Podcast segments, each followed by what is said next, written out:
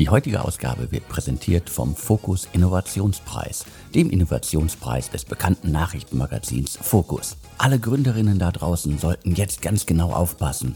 Der hochdotierte Fokus Innovationspreis geht in diesem Jahr bereits in die dritte Runde. Gesucht werden wieder herausragende und zukunftsweisende Unternehmen und vor allen Dingen Gründerinnen, die den Markt mit ihrem Produkt, ihrem Service oder ihre Dienstleistung verändern. Mitmachen lohnt sich gleich mehrmals. Der Gewinner, die Gewinnerin bekommt nicht nur ein Burda Media Volumen in Höhe von einer Million Euro, sondern auch maximale Aufmerksamkeit im Fokus Magazin. Das Fokus Magazin begleitet die Siegerinnen redaktionell und berichtet dabei auch über die Entwicklungen des Unternehmens. Bewerbt euch jetzt bis zum 15. Mai 2022 unter fokus-innovationspreis.de. Den Link findet ihr wie immer in den Shownotes zum Podcast.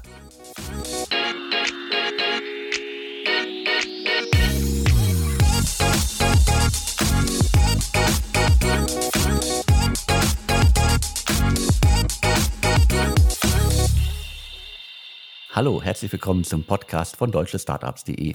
Mein Name ist Alexander Hüsing. Ich bin Gründer und Chefredakteur von deutschestartups.de. Heute spreche ich mit René Ruland. René hat vor einigen Jahren, 2010, MyPoster gegründet. Ich glaube, der Name ist schon selbsterklärend. Aber vielleicht erklärst du uns nochmal, René, was ihr alles so macht. Hallo erstmal. Hi Alex, vielen Dank. Genau, ich bin äh, René, ich bin Co-Gründer und Geschäftsführer der MyPoster GmbH, die ich äh, heute gemeinsam mit meinem Bruder und meiner Frau leite. Wir sind äh, einer der führenden E-Commerce-Unternehmen für Fotoprodukte und Fotodrucke.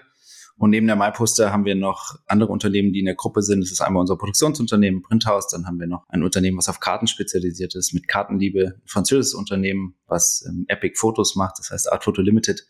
Und seit neuestem haben wir noch ein Berliner Unternehmen namens Unique dazu bekommen. Bin 41 Jahre alt, habe vier Kinder, wohne in München. Das heißt, ihr habt verschiedene Marken, seid europaweit unterwegs und ihr seid auch erfolgreich, also profitabel. Wir sind profitabel, ja.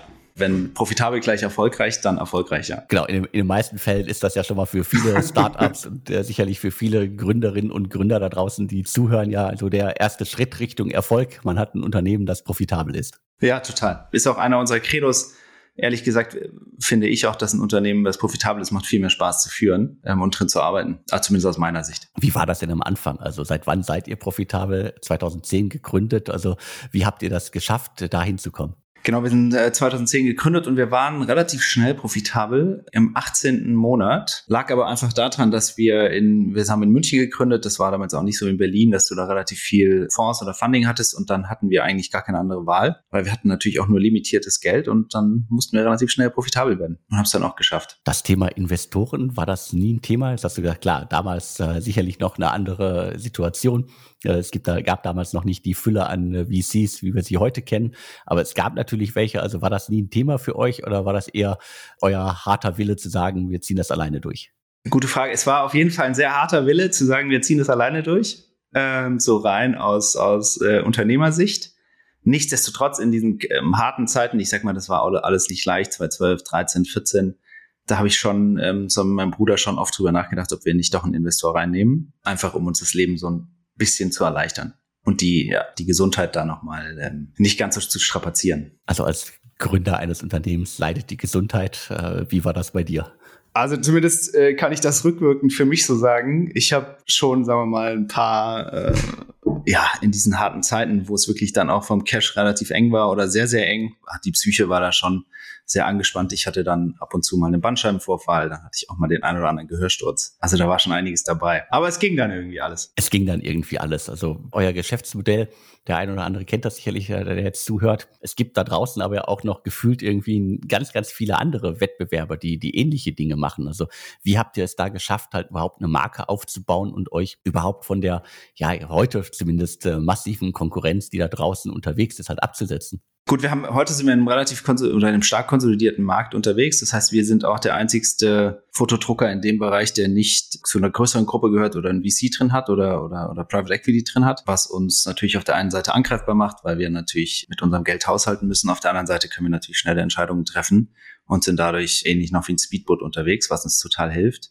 Wir haben damals 2010 eben die MyPoster gegründet und dann haben wir die Profitabilität dadurch bekommen, dass wir auch produziert haben. Also wir haben von vornherein produziert, zwar damals auch nur noch nur Poster, aber dadurch hatten wir, so konnten wir die ganze Marge mitnehmen und das hat uns geholfen. Und dann haben wir einfach gehaushaltet mit unserem Geld. Wenn man nicht investiert ist, glaube ich, dann achtet man extrem auf sein Geld und schaut einfach, wo setzt man es am besten ein, was kriegt man am meisten raus und so arbeitet man sich vor. Man wächst dann vielleicht nicht so stark, obwohl wir damals in den Jahren natürlich schon mit 100, 200 Prozent immer gewachsen sind. Klar, aber man hätte vielleicht auch noch mehr wachsen können. Kannst du uns einen Einblick darüber geben, wie groß ihr eigentlich seid? Also Mitarbeiter, äh, Umsatz und so weiter. Also wo steht ihr heute? Klar, ungefähr. Also Mitarbeiter in der Gruppe sind wir 350 circa. Und was unser Umsatzvolumen angeht, so äh, machen wollen wir dieses Jahr knapp 100 Millionen Nettoumsatz machen. Schaffen wir nicht ganz, wir kommen so ein bisschen drunter, aber wir kratzen dran. Also das ist das nächste große Ziel, der nächste große Meilenstein, die 100 Millionen Umsatz. Ja, das fällt nächstes Jahr. Vielleicht dieses Jahr, aber eher nächstes Jahr. Du hattest gerade gesagt, also es gab vor gefühlt so, wahrscheinlich war es vor Corona-Zeit, einen großen äh, Auftrieb in, in eurem Segment. Also ich erinnere mich da auch an äh, diverse große Unternehmen, Private Equity Gesellschaften, die in ja, Druckdienstleister investiert haben. Also ist da noch Goldgräberstimmung oder wie würdest du die Situation derzeit äh, beschreiben? Auch mit vor dem Hintergrund, dass wir gerade sozusagen die, die Corona-Welle hinter uns gelassen haben, einigermaßen. Ja, ich glaube, Corona hat auf jeden Fall gezeigt, dass unser Geschäftsmodell sehr solide ist, weil am Ende des Tages verkaufen wir halt ein sehr emotionales Produkt, weil der Kunde lädt bei uns ja jetzt zum Beispiel bei der MyPoster einfach sein Foto hoch. Das ist dann meistens ja ein Familienfoto oder es ist ähm, ein Urlaubsfoto oder ähm, Hobbyfotografen, die sozusagen mit ihren Spiegelreflexfotos wunderbare Bergfotos machen, laden sie bei uns hoch. Das heißt, wir haben immer sehr emotional getriebenes Produkt ähm, und dadurch sind wir auch sehr gut durch Corona gekommen. Also wir hatten ähm, natürlich glaube ich, so wie alle damals im März, als es losging, war das Internet ja quasi, man hat ja gedacht, es ist leer. Ähm, und dann, aber nach vier Wochen haben wir dann schon gemerkt, dass es bei uns wieder bergauf geht. Das heißt, diese Corona-Phase haben wir, hat gezeigt, dass wir da sehr stabil sind ist Goldgräberstimmung. Es ist zumindest so, dass wir weiterhin, glaube ich, als Print-on-Demand-Unternehmen sehr attraktiv sind für andere, weil wir einfach auch mit einer guten Marge hantieren und der Markteintritt nicht so leicht ist. Wie seid ihr denn zu dem Thema gekommen? Warst du vorher irgendwo äh, involviert, also in, in, der gesamten Branche? Also man geht ja nicht einfach hin und sagt, äh, wir äh, verwandeln jetzt digitale äh, Fotos in Poster und äh, sonstige Sachen und schaffen dahinter ja auch noch die ganze Infrastruktur, um das alles selber zu machen. Ja, nee, also ich habe, ich äh, war da nicht involviert. Ich habe leider auch ähm, nirgendwo gearbeitet jemals. Ich sag leider, weil vielleicht hätte es mir geholfen, ein bisschen Strukturen zu bekommen. Ich habe angefangen als Unternehmer, indem ich Öl, Gemälde oder Bilder aus Asien importiert habe und habe die dann verkauft an den Großhandel, an Baumärkte und äh, Möbelhäuser und XYZ, alles, was man so früher so verkauft hat, so Toskana-Bilder. Und das habe ich so zwei, drei Jahre gemacht, zusammen mit meinem Bruder, mit Marc. Und ähm, das war auch eigentlich recht erfolgreich. So, wenn man sich die Umsätze anschaut oder auch das Wachstum damals anschaut. Wir haben dann nur gemerkt, dass das cash-technisch ähm, relativ schwierig war weil wir natürlich die Chinesen, sagen wir mal, Containerware vorher zahlen mussten und ähm, uns die Möbelhäuser und Baumärkte haben wir immer so 90 bis 120 Tages Zahlungsziel oder noch ein bisschen länger. Und dann haben wir irgendwann gesagt, 2009 haben wir gesagt, komm, wir müssen irgendwas im Internet machen, weil da kriegen wir das Cash upfront und so ist dann ähm, die MyPoster entstanden. Und wir haben dann ganz klassisch, muss man sagen, zu zweit einfach auch weitergemacht, angefangen. Wir haben auch nie einen Druckerhintergrund gehabt oder irgendwas und haben dann uns so eine ganz kleine erste Maschine gekauft, die hat dann Poster gedruckt und so sind wir sukzessive gewachsen. Also wir haben tatsächlich keinen Hintergrund in dem Bereich. Hat euch das äh, genutzt oder hat euch das eher geschadet? Also es gibt ja immer, je nachdem, in welcher Branche man unterwegs ist, äh, muss man quasi sprichwörtlich von mit der Muttermilch eingesogen haben. Man hat es dann als äh, Gründer, als Startup schwer, da überhaupt Fuß zu fassen, braucht natürlich viel länger. Oder konntet ihr dadurch einfach auch äh, anders agieren? Ja, das hat uns extrem genutzt, weil wir haben von vornherein ähm, auch unsere Produktionssteuerungssoftware selber geschrieben und dadurch konnten wir unsere Maschinen sozusagen genauso vernetzen, wie wir das wollten. Und das haben wir, merken wir heute noch, dass wir da im Gegensatz zu klassischen Druckanbietern eine ganz andere Liga an Fähigkeiten haben und Möglichkeiten haben, die wir dem Kunden dann vorne auch anbieten können, aber auch in der Produktion effizient zu sein. Also es hat uns sehr genutzt, da einfach total naiv dran zu gehen und ohne sozusagen Wissen da anzufangen. Aber ja, das ist natürlich auch, ne, du hast natürlich auch Fehler gemacht, keine Frage. Aber ich würde trotzdem sagen, es hat jetzt im, im, im Nachhinein hat's geholfen. Also das heißt, der simple Satz mit äh, My Poster druckt Poster ist eigentlich ja eine ganz große Untertreibung, weil da viel mehr Tech im Hintergrund äh, aktiv ist, als man das so auf den ersten Blick sich vielleicht vorstellen kann. Ja, total. Wir sagen ja auch heute, dass wir eigentlich mehr Tech-Unternehmen sind als für uns. Also wir sagen, drucken muss man können. Also ich sag mal, dass da ein anständiges Produkt rauskommt, das sollte man in der Lage sein zu tun. Aber für uns ist natürlich die Herausforderung vorne rum aus Kundensicht, äh, wie erstelle ich ein Fotobuch? Das sind ja doch recht komplexe Prozesse. Wie erstelle ich Kalender? Wie erstelle ich generell Wandbilder, auch Fotoabzüge, wo man super viel tausende Bilder auf einmal handeln muss, im Browser basiert. Also das sind so eigentlich unsere Themen. Natürlich müssen wir in der Produktion wachsen. Wir müssen da an unseren Prozessen arbeiten. Ähm, Gibt es immer wieder neue Drucktechnologien. Da muss man auch am Ball bleiben. Aber so rein, was ist ein bisschen die größere Herausforderung für uns? Es ist auf jeden Fall vorne Tech-Software-Seite da eine ordentliche User Experience hinzukriegen und das natürlich alles browserbasiert. Im Gegensatz zu unseren Konkurrenten oder dem, dem großen Roten, der das alles mit einer Download-Software macht, machen wir das ja in einem Browser und das ist schon eine ordentliche Herausforderung. Jetzt hast du gerade schon mehrmals gesagt, dass du das mit deinem Bruder zusammen äh, gemacht hast, äh, anfangs, also schon quasi den Ölgemälde-Import. Ja. Äh, heute ist quasi ja auch äh, deine Frau spielt auch eine wichtige Rolle bei My Poster. Also ihr seid eigentlich ein Familienunternehmen. Ja, wenn man es so will, sind wir ein Familienunternehmen, ja. Genau, also meine, mein, meine Frau kam rein 2000, ich müsste lügen, ich glaube 15 oder 13, 13, 14, ich weiß, ich glaube 13. Und seitdem ist sie mit drin und ist auch nicht mehr wegzudenken. Sie hat sozusagen, wir, wir teilen uns zusammen mit meinem Bruder, gibt es eine Aufgabenteilung und sie hat Stärken, wo ich die Schwächen habe. Also wir ergänzen uns da super gut. Wir gucken aber auch, dass wir nicht zu viele Meetings gemeinsam haben. Sagen wir mal so. Das heißt, MyPoster, eure Arbeit ist quasi ansonsten auch äh, rund um die Uhr theoretisch bei euch Thema. Ja, wir haben noch äh, vier Kinder.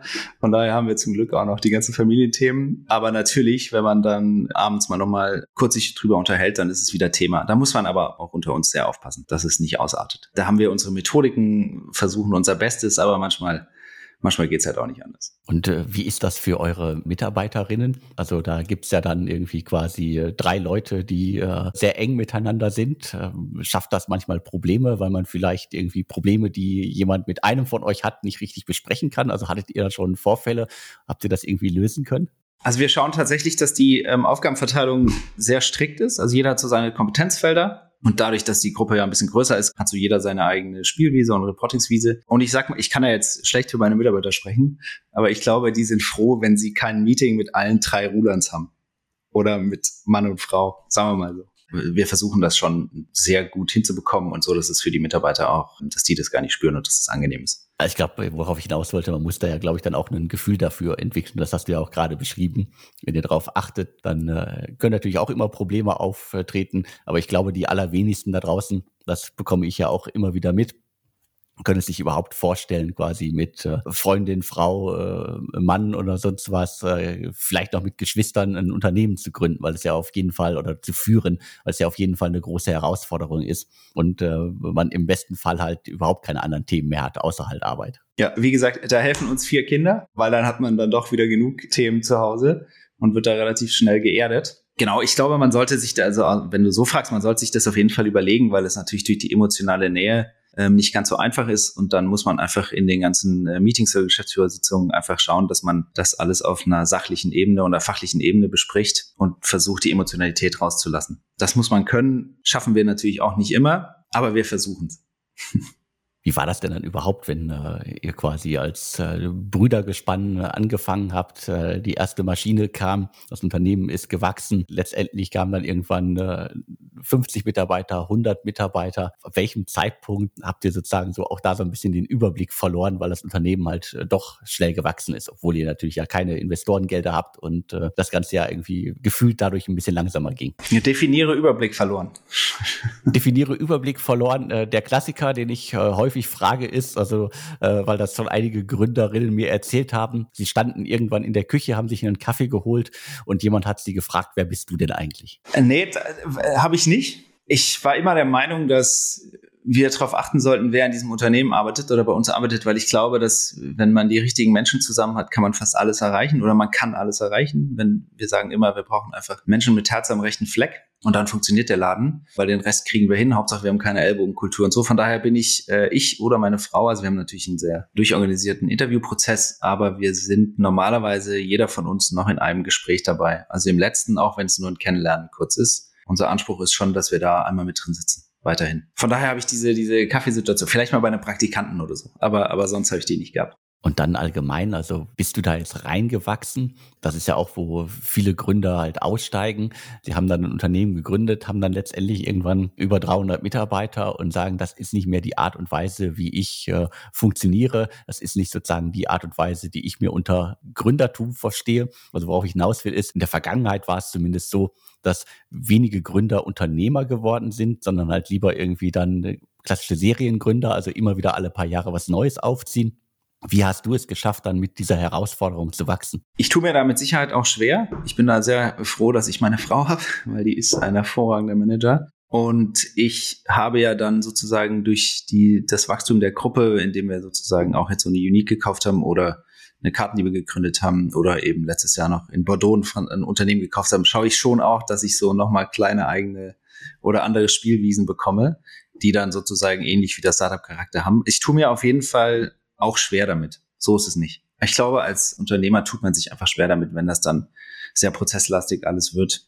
Es geht aber dann auch irgendwann nicht mehr anders, weil das Unternehmen halt größer wird. Aber du hast äh, sozusagen die, die kleineren Spielwiesen gefunden, um äh, quasi nicht in diesem äh, ja, Administrationsprozess unterzugehen. Ja, ich muss in diesen Administrationsprozess rein, sonst dreht mein äh, CFO durch oder meine Frau auch. Das heißt, ich muss da natürlich mich äh, äh, schön strikt anhalten, aber genau, Spielwiese ist vielleicht untertrieben oder so, aber genau mit den anderen Unternehmen, die ja alle noch ein bisschen kleiner sind, kann man sozusagen auch nochmal ganz anders agil arbeiten und hat da auch nochmal eine ganz andere Herausforderung, ähnliche Herausforderung, wie man sie halt ganz früher hatte bei der MyPoster, als sie noch kleiner war, ja. Du hattest es gerade schon gesagt, also ihr habt äh, Unique übernommen vor einiger Zeit, ein Unternehmen aus Berlin, das auch schon etliche Jahre unterwegs ist, ein Unternehmen, das aber auch, äh, glaube ich, mindestens über 25 Millionen Euro Venture Capital eingesammelt hat. Äh, also wie kommt man als äh, gebootstrapptes äh, Unternehmen dazu, ein äh, doch ja hochfinanziertes äh, Startup zu übernehmen? Also wie ist die Geschichte dahinter? Ja, gute Frage. Also erstmal ist es mega, dass wir das übernommen haben. Ehrlich gesagt, wir sind total happy. Ich, ich bin im Moment, bin ich auch Geschäftsführer. Ich bin mittwochs und donnerstags immer oben und es ist richtig cool, cooles Team. Also macht richtig viel Spaß. Wir haben die übernommen am 1. Dezember letzten Jahres und haben angefangen, äh, den Prozess im, ich müsste lügen, ich glaube drei Monate vorher. Das hat uns gereizt. Ähm, was hat uns daran gereizt? Zum einen natürlich haben wir durch die Produktionsgesellschaft ähm, sind wir in der Lage, die ganzen Produkte, die Unique verkauft, auch herzustellen. Das heißt, wir haben gewisse Synergien, können wir heben, was die Produktion angeht, also was, was Material angeht oder, oder, oder die ganzen Produkte.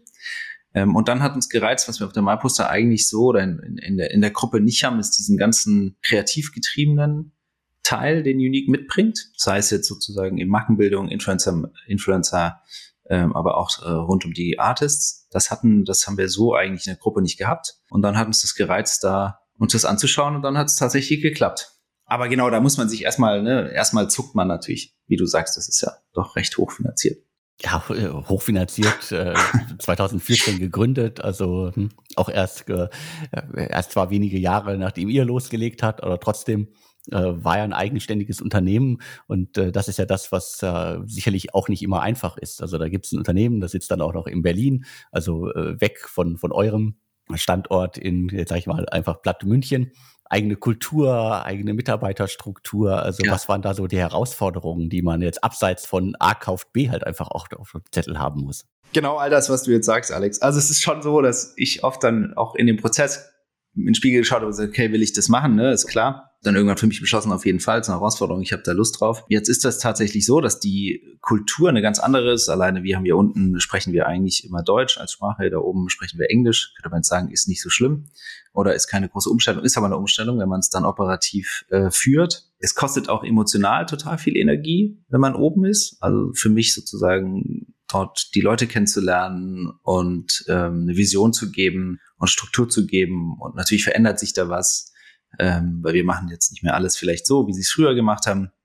Da gibt es ganz viele Herausforderungen. Bis jetzt müssen wir, muss ich aber allerdings sagen, dass wir ähm, weiterhin total happy sind mit der Akquisition und wir uns, wir haben jetzt da keine großen Bauchschmerzen. Also gar nicht. Wir haben eigentlich gar keine Bauchschmerzen. Wir sind total happy, dass, dass, wir, dass wir es haben und es macht richtig Spaß. Und es ist ein cooles Team. Und den Umsatz, den ihr dann damit macht, äh, der ist ja dann sicherlich, äh, du hast ja gerade gesagt, also nochmal ein bisschen anders aufgestellt, ohne dass ich jetzt alle Details bei Unique kenne. Ja. Also die haben ja dann sicherlich mit Dienstleistern zusammengearbeitet und äh, dadurch ist das ja wahrscheinlich dann jetzt heute anders aufgestellt, wenn ihr quasi ja dann die Druckkapazität Kapazitäten im Hintergrund habt. Also da könnt ihr quasi das, was sie vorher gemacht haben, hoffentlich deutlich äh, profitabler äh, gestalten. Genau, das war natürlich auch die Idee. Die Idee war natürlich, okay, wo ist der Hebel? Der Hebel ist meistens ja oder dadurch, dass kein Produktionsunternehmen war, war der Hebel dann in den Materialkosten oder im Cost of Goods Sold. Und jetzt haben wir, die hatten verschiedenste Dienstleister drin. Äh, muss man dazu sagen, wir waren auch einer der Dienstleister. Also wir kennen Unique, kenne ich schon seit Gründung. Ich glaube, drei, vier Monate später hatte mich damals Mark Pohl, ähm, einer der Gründer, kontaktiert. Und dann haben wir sozusagen mit unserer Produktionsgesellschaft schon einen kleinen Teil für die immer produziert. Manchmal einen größeren Teil, manchmal einen kleineren Teil. Und jetzt haben wir die noch nicht ganz, aber so in ein, zwei Monaten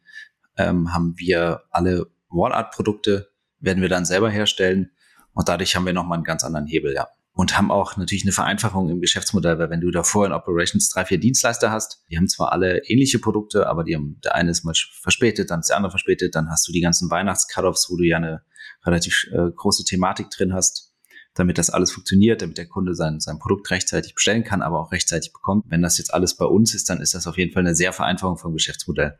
Ja, und dadurch hoffen wir dann profitabel zu werden, ja. Was heißt hoffen? Wir haben das natürlich gerechnet. ja. Geschaffen wir. Was ist da so der, der Zeithorizont, wenn man so eine Übernahme dann äh, angeht? Wie lange äh, habt ihr jetzt sozusagen, äh, das dauert ja dann alles. Die Dienstleisterverträge müssen gekündigt werden. Da gibt es wahrscheinlich dann auch vielleicht äh, langfristige Verträge. Da ja. muss irgendwie das Team äh, vielleicht dann auch nochmal auf, auf andere Themen einschwören. Ja. Äh, letztendlich äh, fallen durch solche Sachen ja vielleicht dann auch Jobs im Unternehmen weg, weil es ja die Personen dann gar nicht mehr nötig sind im Unternehmen. Dafür braucht man wieder an anderer Stelle mehr. Also was habt ihr da für einen Zeithorizont, wo ihr sagt, so dann äh, muss das in einem Jahr, in zwei Jahren, in drei Jahren nach euren Vorstellungen dann laufen? Also wo ist da der, der Punkt, den ihr erreichen wollt? Wir wollen eigentlich das in einem Jahr erreichen. Also es ist genauso wie du sagst. Also wir werden auf jeden Fall keine, werden erstmal keine Jobs wegfallen, weil am Ende war das Team, ist das Team jetzt auch nicht so riesig gewesen oder ist nicht so riesig. Also das kann man sozusagen auch alles, man braucht ja für einen gewissen Umsatz, braucht man ja auch das Team. Aber wir haben vom Zeithorizont ein Jahr. Also wir machen jetzt, äh, wir werden das Geschäftsmodell ein bisschen ändern. Wir werden jetzt erstmal gucken, dass wir eben alle Produkte selber herstellen. Das wird so äh, circa erster Vierter, erster Fünfter sein. Dann haben wir noch ein paar Dienstleisterverträge, genau wie du sagst, die laufen noch aus. Da schauen wir auch, dass wir natürlich ein super gutes Verhältnis da weiterhin haben, ähm, so dass man da keine keine verbrannte Erde hinterlässt. Und dann fängt man, glaube ich, dann muss man eben, also musst du die ganzen Leute mal kennenlernen im Unternehmen. Ne? Man weiß ja nicht, wo sind die Kompetenzen, wer hat Kompetenzen, wie ist sozusagen die Struktur im Unternehmen. Dann guckt man sich das an. Das mache ich gerade. Und dann kann man ja auch nicht ähm, mit der Axt in, in, in, in Walde man muss ja auch sehr behutsam vorgehen, weil man muss ja sagen, das Unternehmen hat ja, eine, auch wenn es, es hat immer noch 80 Mitarbeiter in Berlin oder 70 oder 80. Das heißt, da ist eine Struktur, das funktioniert, die haben ordentliche Prozesse und jetzt geht man da, gehen wir da hin und bauen eine Roadmap für das Jahr, wo wollen wir hin, was ist die Idee und dann gucken wir uns an, okay, wie sind die Berichtsketten und so geht man davor. Aber ich, ich finde so in einem eigentlich, also ja, also maximal ein Jahr sollte das alles erledigt sein. Also eher ein halbes es soll auch dieses Jahr profitabel werden. Okay, da habt ihr auf jeden Fall dann äh, noch einiges vor. So eine Übernahme liest sich ja immer sehr einfach und äh, bedeutet dann doch immer äh, viel mehr Arbeit im Hintergrund, die erst danach kommt, wenn man alles unterschrieben hat. So ist es.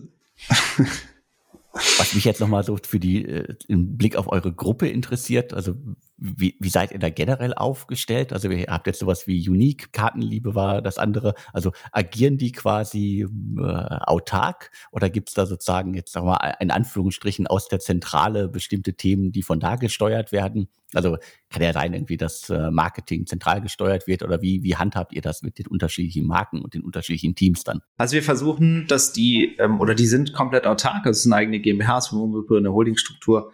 Wir haben auch äh, in all den Unternehmen wollen wir ähm, Geschäftsführer haben. Das heißt, im Moment bin ich zwar bei Unique noch Geschäftsführer, aber ab 1.4. fängt noch eine neue Geschäftsführerin an.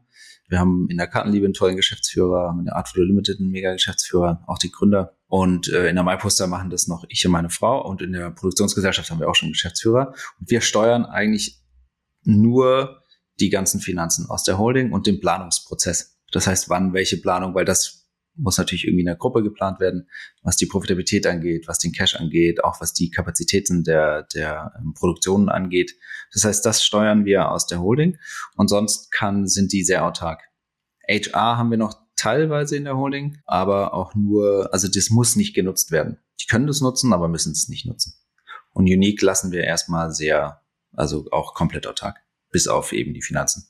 HR ist ein spannendes Thema Also was sind da so eure Planungen gefühlt? Äh, suchen gerade irgendwie alle Startups, die eine Finanzierungsrunde alleine schon verkünden. Irgendwie ja, ja. nach dem Motto, äh, von 50 wollen wir auf 150 Mitarbeiter innerhalb der nächsten 12, 18 Monate. Äh, bei einigen ist das äh, alles noch, soll das alles noch viel schneller wachsen. Da muss man sich ja schon fragen, wo sollen diese ganzen Mitarbeiterinnen alle herkommen? Also kann, kann schwierig werden. Also vor welchen Herausforderungen steht ihr denn so HR-seitig? Ja, ähnlich ich denke mir auch manchmal, wo sollen die alle herkommen? Ich glaube, was natürlich schon geholfen hat, ist der ganze Remote-Anteil. Das heißt, ähm, was die Corona-Rede gebracht hat, dass man einfach überall heiern kann. Das heißt, man heiert in, in den, fängt an, in den Kreisstädten zu heiern.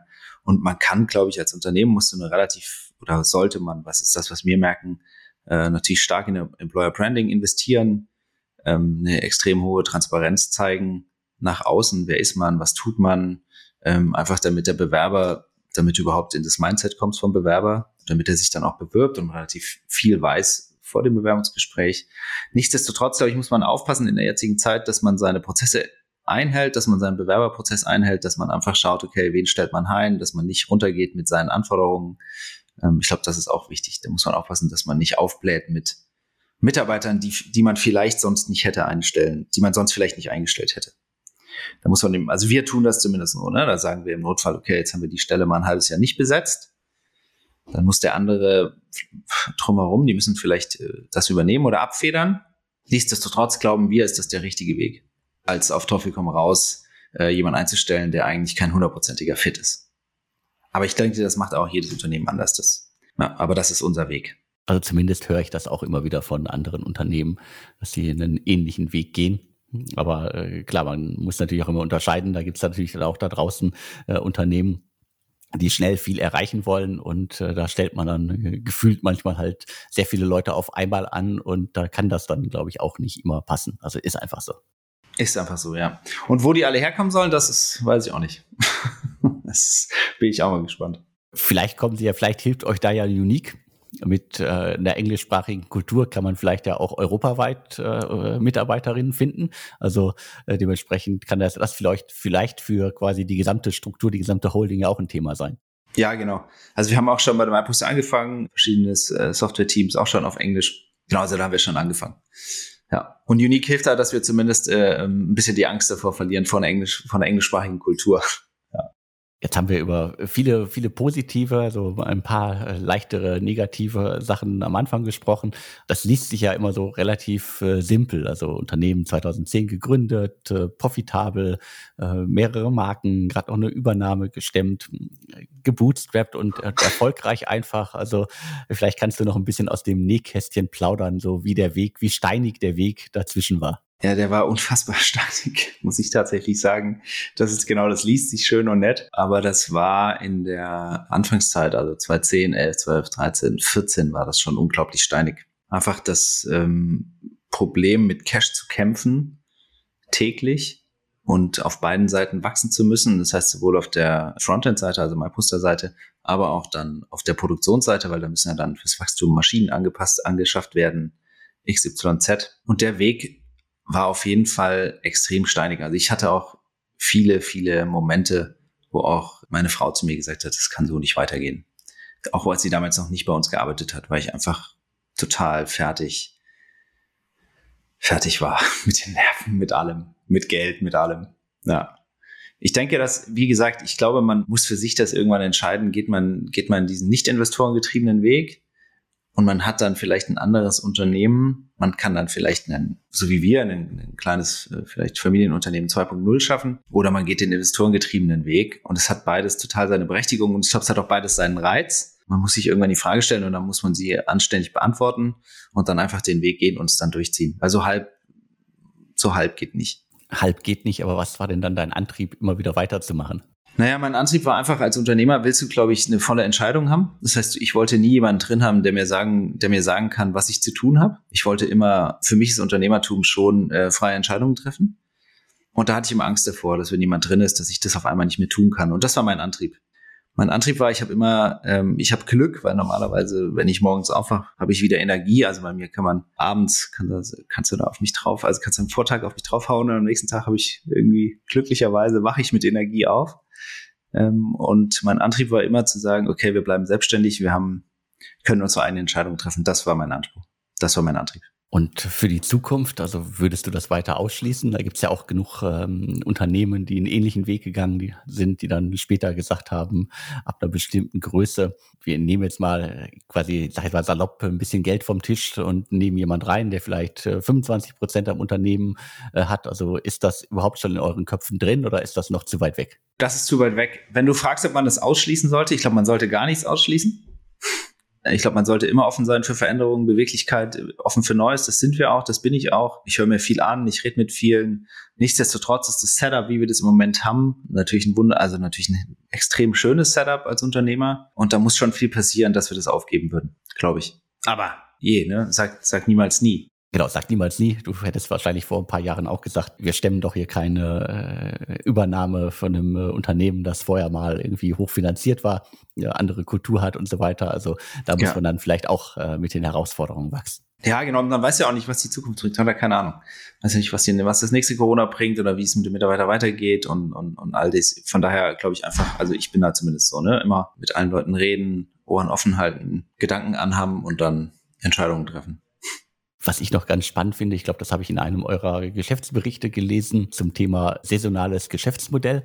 Also ja. wie sehr ist das äh, wirklich auch eine Herausforderung, dass halt irgendwie quasi, ich glaube, Black Friday und natürlich Weihnachten, wo viele Fotos, Fotobücher, Fotoposter, sonst was alles verschenkt wird, ist sicherlich eine Hochphase für euch. Aber was, was ist dann irgendwie Januar, Februar, März? Also zumindest, äh, wenn nicht gerade irgendwelche besonderen Ereignisse anstehen. Also wie hält man da sozusagen die Spannung hoch, wenn ein Großteil des Geschäfts halt gefühlt im Ende drittes, äh, komplettes viertes Quartal bei euch stattfindet. Genau, wir machen fast 40 Prozent in dem Q4. Also bei uns geht's dann richtig los, eigentlich schon so Mitte November oder es startet dann vielleicht mit, mit dem Black Friday, wo der richtige Peak kommt oder mit der Black Friday Week, je nachdem. Und dann ziehen wir das zum Glück aber durch bis, ich sag mal, wir haben dann noch einen starken Valentinstag und dann haben wir noch äh, einen Muttertag. Eigentlich bis dahin sind wir eigentlich sehr gut unterwegs. Aber da haben wir natürlich unglaublich viele Herausforderungen, was die Produktion angeht das ist klar, das ist eigentlich immer die größte Herausforderung. Also bekommt man das alles produziert, halten die Maschinen, bekommt man auch, was in den letzten Jahren auch nicht leicht war, ähm, genügend Leihpersonal sozusagen noch dazu, weil wir müssen aufstocken, das geht nicht anders, damit wir das Volumen äh, bewältigen können, was da reinkommt. Und wie hält man die Mannschaft ähm, auf Trab? wir machen halt die ganzen Projekte, die wir für Weihnachten brauchen, fangen dann halt wieder ab. Bei uns immer der Spruch äh, nach Weihnachten vor Weihnachten. Und ähm, dann fangen wir an mit den ganzen Projekten, Softwareprojekten, die wir sozusagen fürs nächste Weihnachtsgeschäft brauchen. Und wir setzen die ganzen Features um im Sommer und also wir halten uns da nicht, also und langweilig wird uns nicht und der Mannschaft wird auch nicht langweilig, dafür sorgen wir schon. Genau, langweilig nicht, aber es ist natürlich dann nochmal ein Unterschied, so wenn, wenn man so eine extreme Hochphase hat und vielleicht dann im Sommer, wenn alle im Urlaub sind, äh, da brauchen sie, danach kommen dann wahrscheinlich wieder auch die, äh, die, die Bilderwünsche. Also da ist für mich eher so die, wie man quasi äh, Spannung hochhält, dass auch in, äh, in nicht Hochzeiten oder nicht quasi Hype-Zeiten einfach so, dass das Geschäft ja gut funktioniert, normal funktioniert und nicht, dass jemand noch quasi sich gelangweilt fühlt, weil einfach es nicht gerade Weihnachten ist. Was wir machen, ist, wir haben immer eine gute ähm, Projekt-Roadmap fürs ganze Unternehmen und auch für die Teams. Und so haben wir eigentlich immer, äh, versuchen wir oder so wie jedes Unternehmen, ne, einfach spannende Projekte das ganze Jahr über zu haben.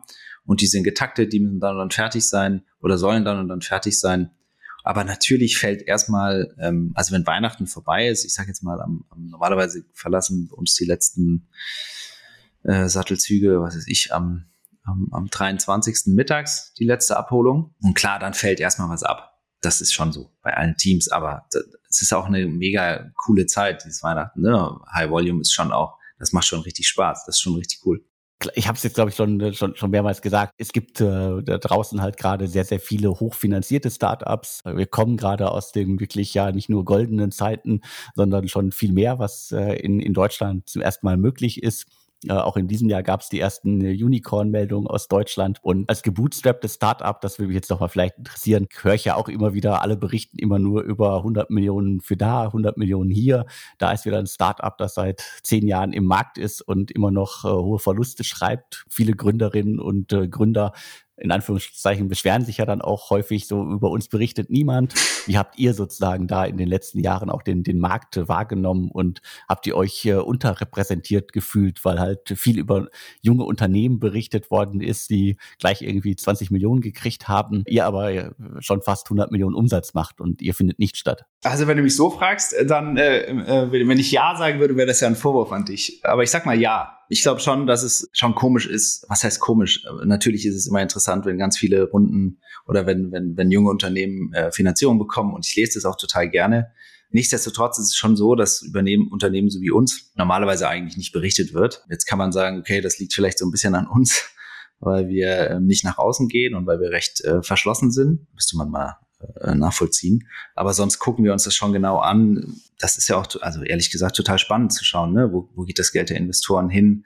Was kann man da tun? Was sind die nächsten Unicorns? Ähm, was kann man selber daraus lernen? Und man macht das ja alles, um, um auch weiterzukommen und weiter zu lernen und zu gucken, okay, wo kann man noch besser werden oder wie haben dieses geschafft oder das sind ja auch, das sind ja auch alles immer sehr coole Unternehmen und coole Gründer. Ich habe auf jeden Fall ein großes Herz für gebootstrappte Unternehmen. Also das habe ich, glaube ich, in, den letzten Jahren schon mehrmals äh, erzählt.